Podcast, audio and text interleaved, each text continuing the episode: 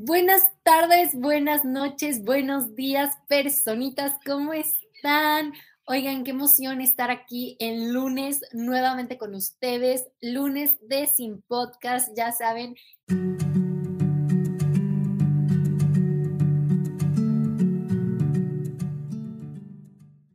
Este espacio donde nos encargamos de platicar un poquito sobre los mitos que giran en torno a la cultura de la dieta, la nutrición, la alimentación y el cuerpo, para pues, primero que nada, poder generar nuestro juicio crítico con respecto a estos temas, además de mejorar nuestra relación con la comida y el cuerpo, previniendo trastornos alimentarios. Primero Dios, qué emoción estar aquí Hoy que estamos grabando el podcast, inicia la Semana Santa, entonces también estamos un poquito más relajados, pero muy emocionados de poder seguir difundiendo información.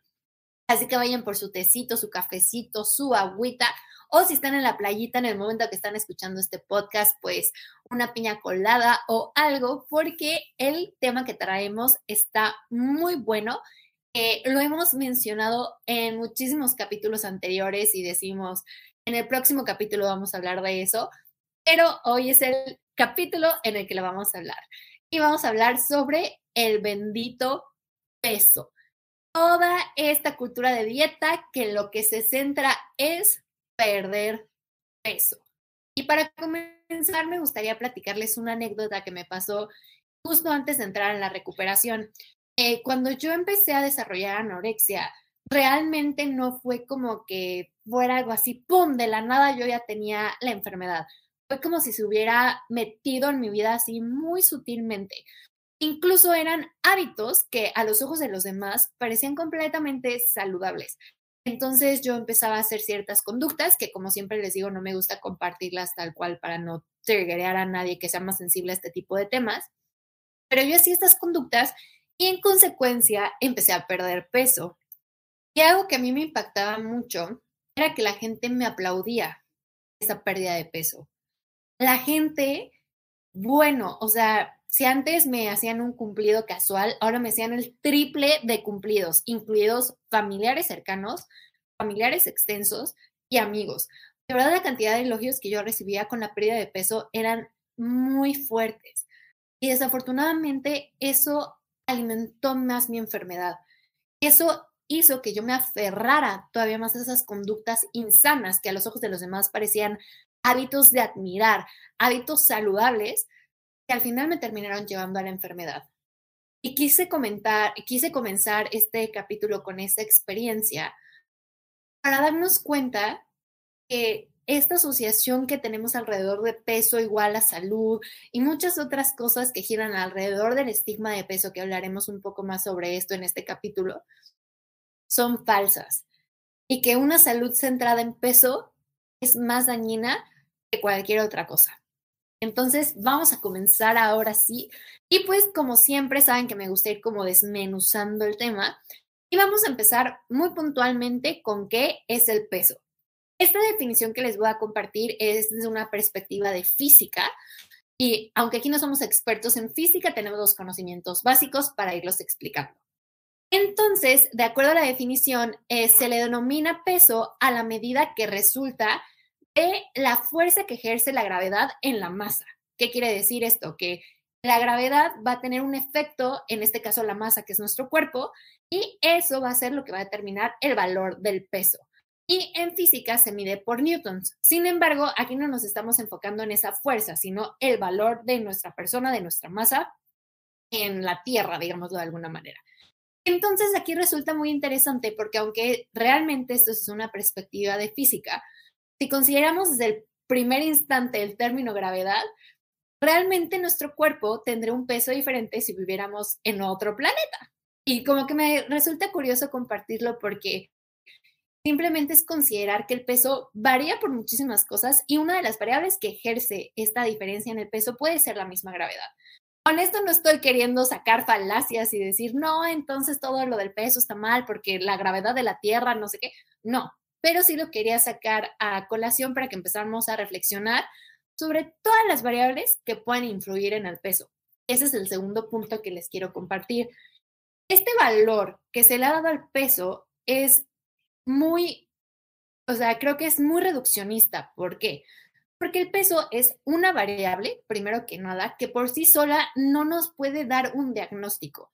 El peso por sí solo simplemente es la descripción de la masa de la persona. Por ejemplo, si yo tengo aquí a la mano mi celular, yo les puedo decir, pues si yo pongo esto en una báscula, me va a dar un valor que es el valor de la masa del teléfono, ahora sí que por la gravedad de la Tierra, ¿no?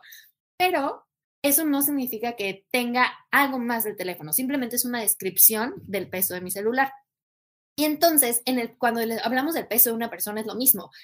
Ese peso no nos puede dar ningún diagnóstico. Además de que ese peso de la persona se va a ver influenciado por muchísimas características. Una de las más comunes es la edad. Nuestro peso va cambiando conforme nosotros vamos creciendo, simplemente por etapa de desarrollo y también por las diferentes cuestiones que van sucediendo en esas etapas de desarrollo. Otra cosa que influye mucho es nuestra estatura porque nuestra estatura de alguna manera u otra también va a determinar nuestra composición corporal, que es otro de los valores que influyen en el peso. ¿Qué es la composición corporal? A mí me gusta mucho decirle a mis pacientes que es como si fuéramos un gansito o un pingüino. Me gusta más el gansito porque tiene más rellenos, que es la crema y la mermelada. Entonces, eh, nosotros queremos saber realmente por qué está compuesto el gansito, no el peso del gansito per se, sino cuánta mermelada y cuánta crema nos está proporcionando. Entonces, esa es la composición corporal, es de lo que estamos rellenos, entrecomillado. Y ese relleno que nosotros tenemos es tanto masa muscular, agua, huesos y masa grasa. Que es muy importante destacar que también podemos hablar más de este tema si les interesa en otro capítulo, que la masa grasa no es mala.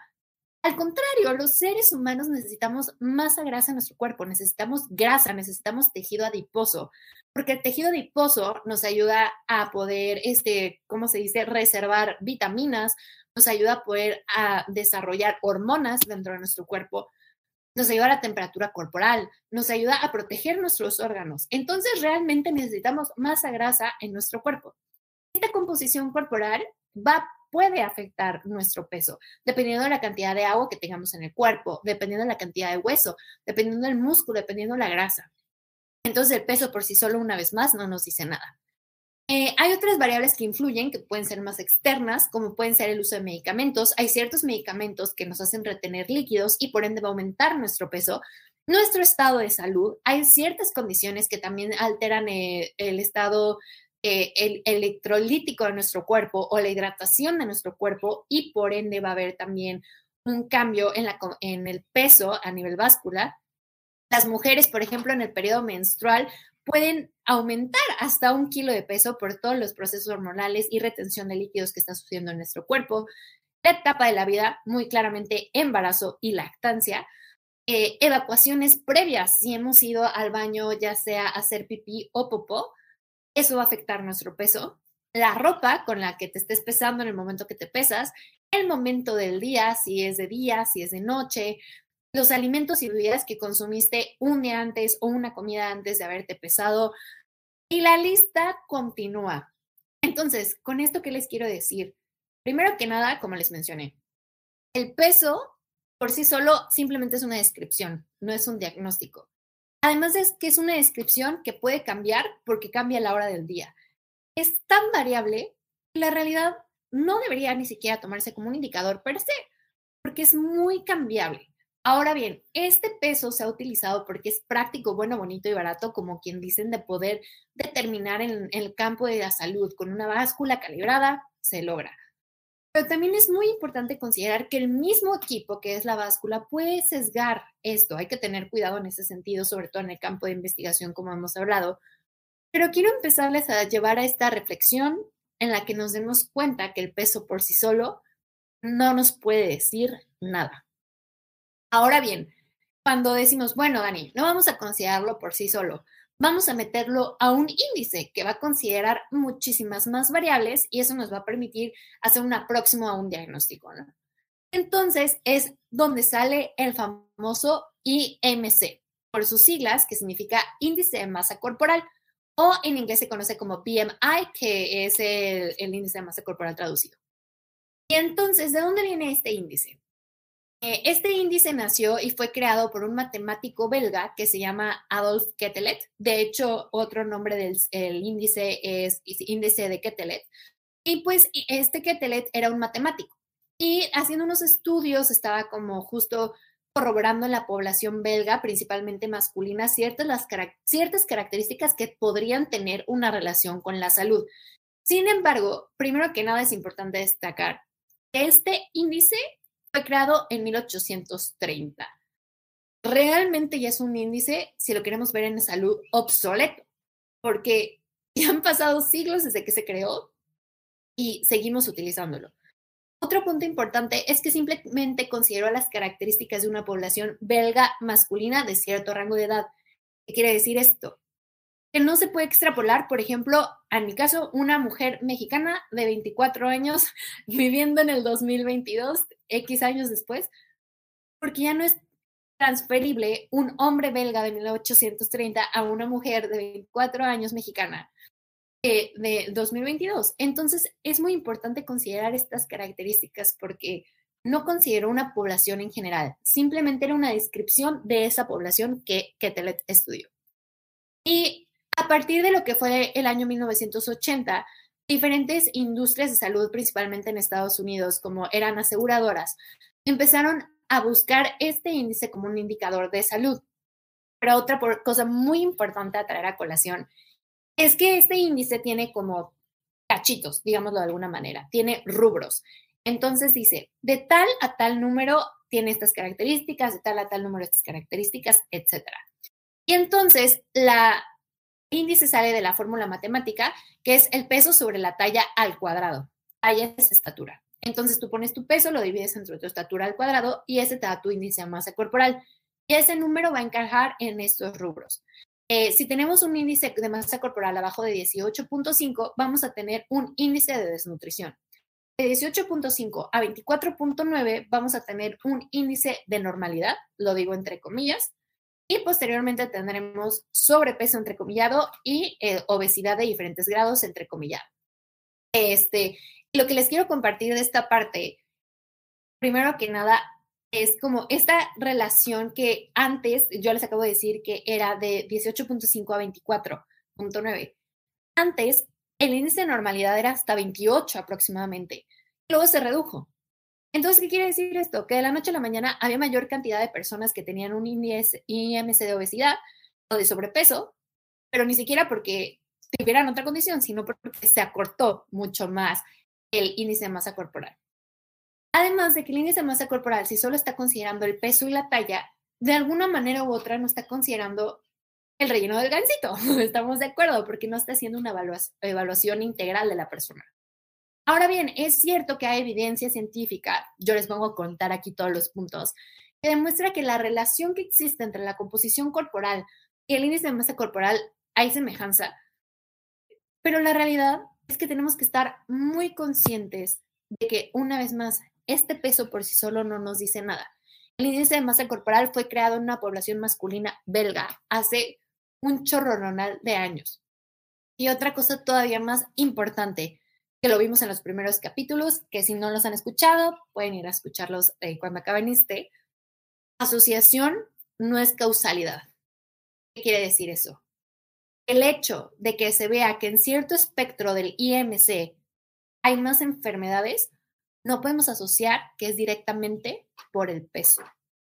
Que todo esto nos lleva al estigma de peso. Entonces, ¿qué quiere decir? Yo les había dicho, no, pues es que hay que considerar la composición corporal. Hay estudios que dicen que la composición corporal sí tiene una relación con el IMC y que es mucho más bueno, bonito y barato porque no tienes eh, como capacidad de poder hacer estudios que consideren la composición corporal en poblaciones muy grandes, por costo, por lo que sea, por como vimos en los otros capítulos. Pero es un error decir que a mayor peso, mayor enfermedad, porque ahí estamos cayendo en algo que se llama estigma de peso, que actualmente se ha vuelto súper famoso porque hay muchísimo activismo en contra de este estigma de peso. Y de verdad me da muchísima alegría. Este, ahí puede entrar un poco el tema de la gordofobia, que no vamos a abordar en este capítulo, pero nos podemos ir adentrando un poco. Y entonces, es muy importante compartirles que todos somos víctimas del estigma de peso porque, ojo, no es lo mismo que gordofobia, pero todos somos víctimas del estigma de peso, independientemente de nuestro tamaño corporal y de nuestro peso, porque siempre existen estereotipos y estigmas alrededor de las figuras de la composición corporal. Entonces, vamos a adentrarnos un poquito más. El estigma de peso van a ser todas estas conductas negativas que existen relacionadas con el peso. Hay una diferencia entre lo que es estigma de peso y sesgo de peso. Digamos que el estigma de peso son todas estas creencias sociales, todos estos estereotipos que giran alrededor de los tipos de cuerpo. ¿Qué quiere decir esto? Yo, Daniela, me veo en el espejo y soy una mujer que tiene un cuerpo homogénico, un cuerpo normativo. ¿Qué quiere decir esto? Que yo tengo un cuerpo que puede resultar, de acuerdo a la cultura de la dieta, aceptable. Y entonces, automáticamente por mi tipo de cuerpo, la gente asume que yo soy una persona que come bien, que se cuida, que hace ejercicio, que se quiere. En cambio, si vamos caminando por la calle y vemos a lo mejor una mujer de la misma edad que yo, pero mucho, con un cuerpo mucho más grande, van a decir, esa mujer no se cuida, esa mujer no este, hace ejercicio, esa mujer no se quiere. O viceversa, si vemos a una mujer mucho más delgada que yo, van a decir, ah, ella se cuida más que Dani. O tal vez pueden decir, ah, ella tiene una enfermedad. Pero eso ni siquiera han platicado conmigo, eso ni siquiera han platicado con las otras dos chicas. Eso lo tenemos en nuestra cabeza simplemente por cómo se ve la persona. Entonces, eso es el estigma de peso. Todas las ideas sociales y estereotipos que giran alrededor de los tipos de cuerpo y o el peso. En cambio, el sesgo de peso son todas estas actitudes que se transmiten debido al estigma de peso. Y es muy importante tener esto en mente porque eso nos lleva a la discriminación.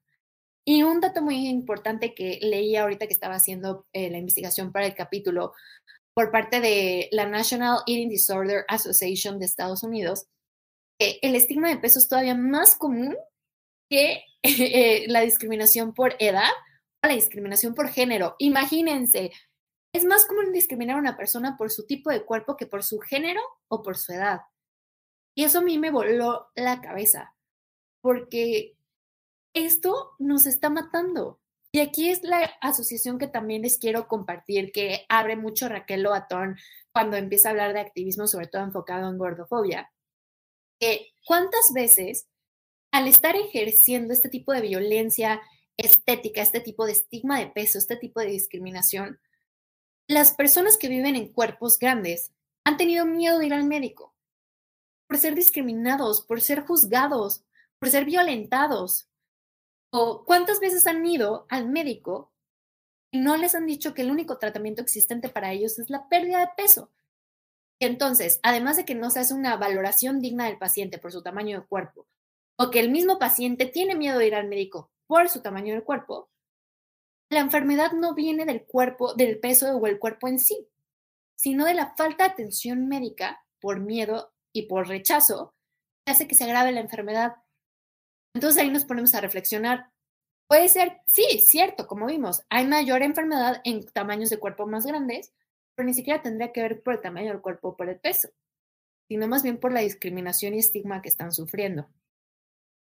Eso a mí me voló la cabeza y fue súper fuerte. O al contrario, y yo se los puedo decir en mi enfermedad, yo estaba en un IMC de normalidad, entrecomillado. Yo no tenía características de desnutrición en mi cuerpo, al contrario, tenía lo que la cultura de la dieta denominaría un cuerpazo. Pero estaba en el espectro de la enfermedad mental, caminando en el espectro de la enfermedad física, porque ya iba en un camino de desnutrición. Y entonces el estigma de peso también me puede haber perjudicado a mí, porque les puedo compartir, yo fui al ginecólogo buscando una orientación porque no estaba teniendo mi periodo, nunca exploraron mi relación con la comida y con mi cuerpo. Entonces automáticamente dijeron, ah, esta persona tiene un problema hormonal. Y la realidad es que era una cuestión de peso, de que yo estaba abajo de mi peso y entonces, aunque era un IMC de normalidad, yo estaba enferma.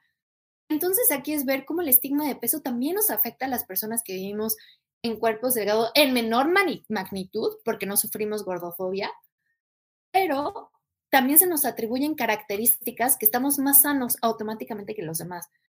Entonces, como que quería traer a colación este estigma de peso para hacernos bien, ver una vez más que el peso es influenciado por muchísimas variables, que por sí solo no nos puede dar un diagnóstico de salud de enfermedad, que además hay estereotipos que giran en torno a los tipos de cuerpo y en torno al peso que nos van a orillar más a la enfermedad que a la salud.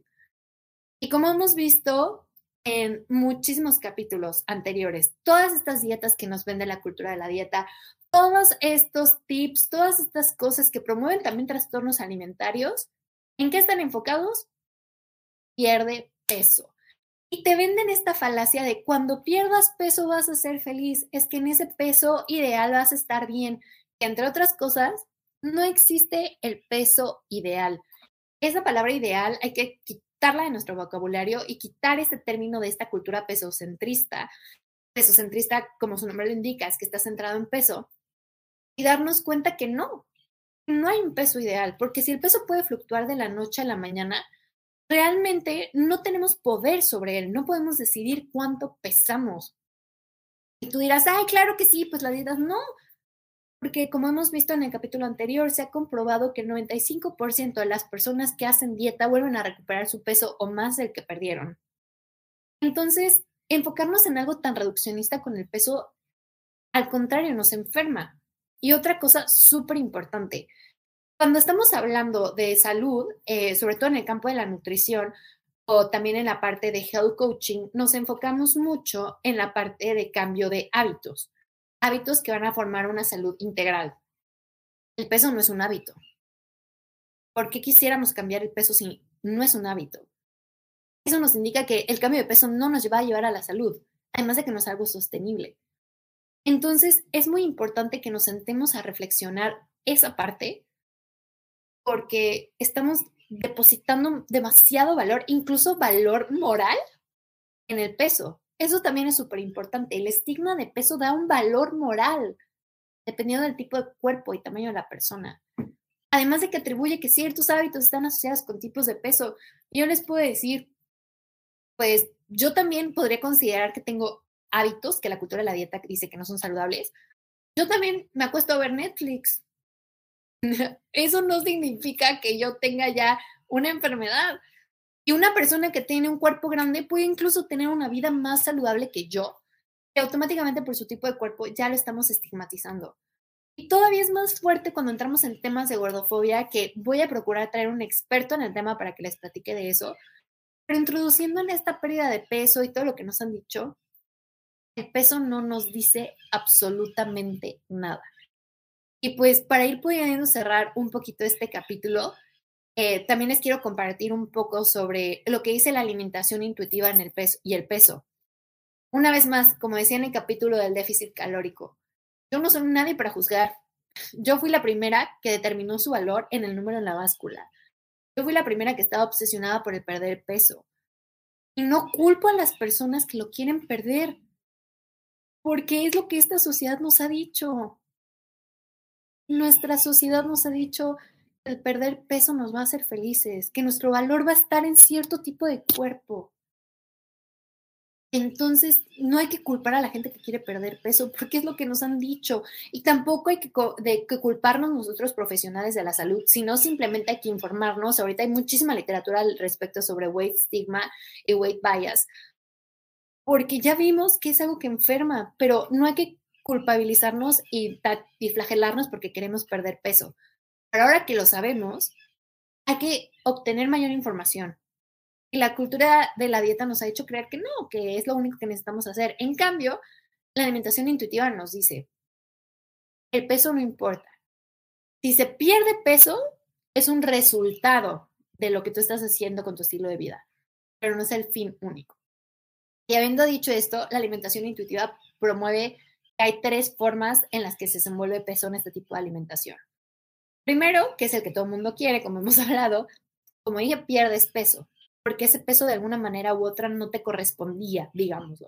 Entonces tu cuerpo en este proceso de, ir conociendo más sobre sus señales de hambre y saciedad, de tener mayor eh, percepción personal, de tener mayor introspección, etcétera, eh, pierde peso. La otra es mantenerte. Tú no tienes que subir ni bajar de peso porque tu cuerpo está sano. Entonces, simplemente estos cambios de hábitos y nuevo estilo de vida te van a mantener. Y el último es que subas de peso, pero porque estabas en un peso que no te correspondía. Y entonces el subir de peso significa que estás mejor. Y es muy importante que lo tengamos en cuenta. Y que la salud no es estar marcado con cuadritos y que la salud no es tener las superpompas y que la salud no. La salud se ve diferente en cada tipo de cuerpo. Y está bien. No hay que determinar que la salud es una utopía, no hay que caer en salutismos, que es esta idea de que la salud es lo único que hay que tener, que la salud es lo más importante en el mundo y que nada más allá fuera de la salud y que todo gira alrededor de la salud. No. Hay que tener cuidado con eso. Y con todo esto también los llevo a la reflexión de que tengan mucho cuidado con elogiar la pérdida de peso. Porque ahí estás afirmando muchas cosas. Primero que nada, que la persona no se veía bien antes de perder peso, porque ahora le dices, te ves bien, te ves mucho mejor. Hay que tener cuidado con eso. No sabemos si estamos elogiando una enfermedad mental o física. No sabemos qué hay detrás de una pérdida de peso tengamos mucho cuidado con elogiar esto, porque ya vimos que ni es un indicador de salud, que no nos dice nada por sí solo, que influyen mil variables y que además hay un estigma alrededor. Entonces, de verdad, este capítulo tiene como objetivo principal liberarlos de la pérdida de peso. Liberarlos de pesarse diario. Liberarlos poner su valor en el número de la báscula. Esto es el fin de ese capítulo. Entonces, es un tema que me conmueve mucho porque lo he vivido en carne propia, porque he escuchado muchísimas activistas gordas, muchísimas activistas que están en esta búsqueda de cambiar este panorama, profesionales de la salud que admiro muchísimo, profesores conocidos que hablan sobre este tema y quiero ser parte de, esto, de estos activistas. Entonces, de verdad, los libero de esta pérdida de peso y recuerden que muchas veces el único peso que tienen que perder es el que los demás les ponen a ustedes. Y que peso, perder peso no es sinónimo de salud. Y que no, no está ahí la felicidad. Se los prometo. Y muchísimas gracias de verdad por escucharme, por abrir su corazón, sus oídos. Esto es de mucha gloria, mucho beneficio. Y pues saben que cualquier duda que tengan, estoy aquí para servirles, para contestarles. Nos pueden encontrar en redes sociales como les.guild-more.love. Posteriormente se cambiará el nombre, pero ahorita nos pueden encontrar así. Y también nos pueden encontrar para seguir escuchando el podcast en Spotify, le ponen seguir podcast. También estamos en Apple Podcast, estamos en Google Podcast y también estamos en YouTube. Así que está en YouTube, pónganle suscribirse, campanita para activar las notificaciones y una manita arriba. Y también serviría muchísimo comentarios, dudas, ahí nos lo ponen. Y oigan, también como siempre les digo, si ponen manita abajo, ¿por qué pusieron manita abajo? Para entender, para que hablamos nuestro panorama, que podamos abrirnos a diálogo y que rompamos con estas barreras de que nos alejan de la salud. Gracias por escucharme y de verdad hoy te libero del peso. Hoy te libero de estas creencias limitantes y de verdad te deseo mucha salud desde el amor. Pasen bonita noche, bonito día o bonita mañana.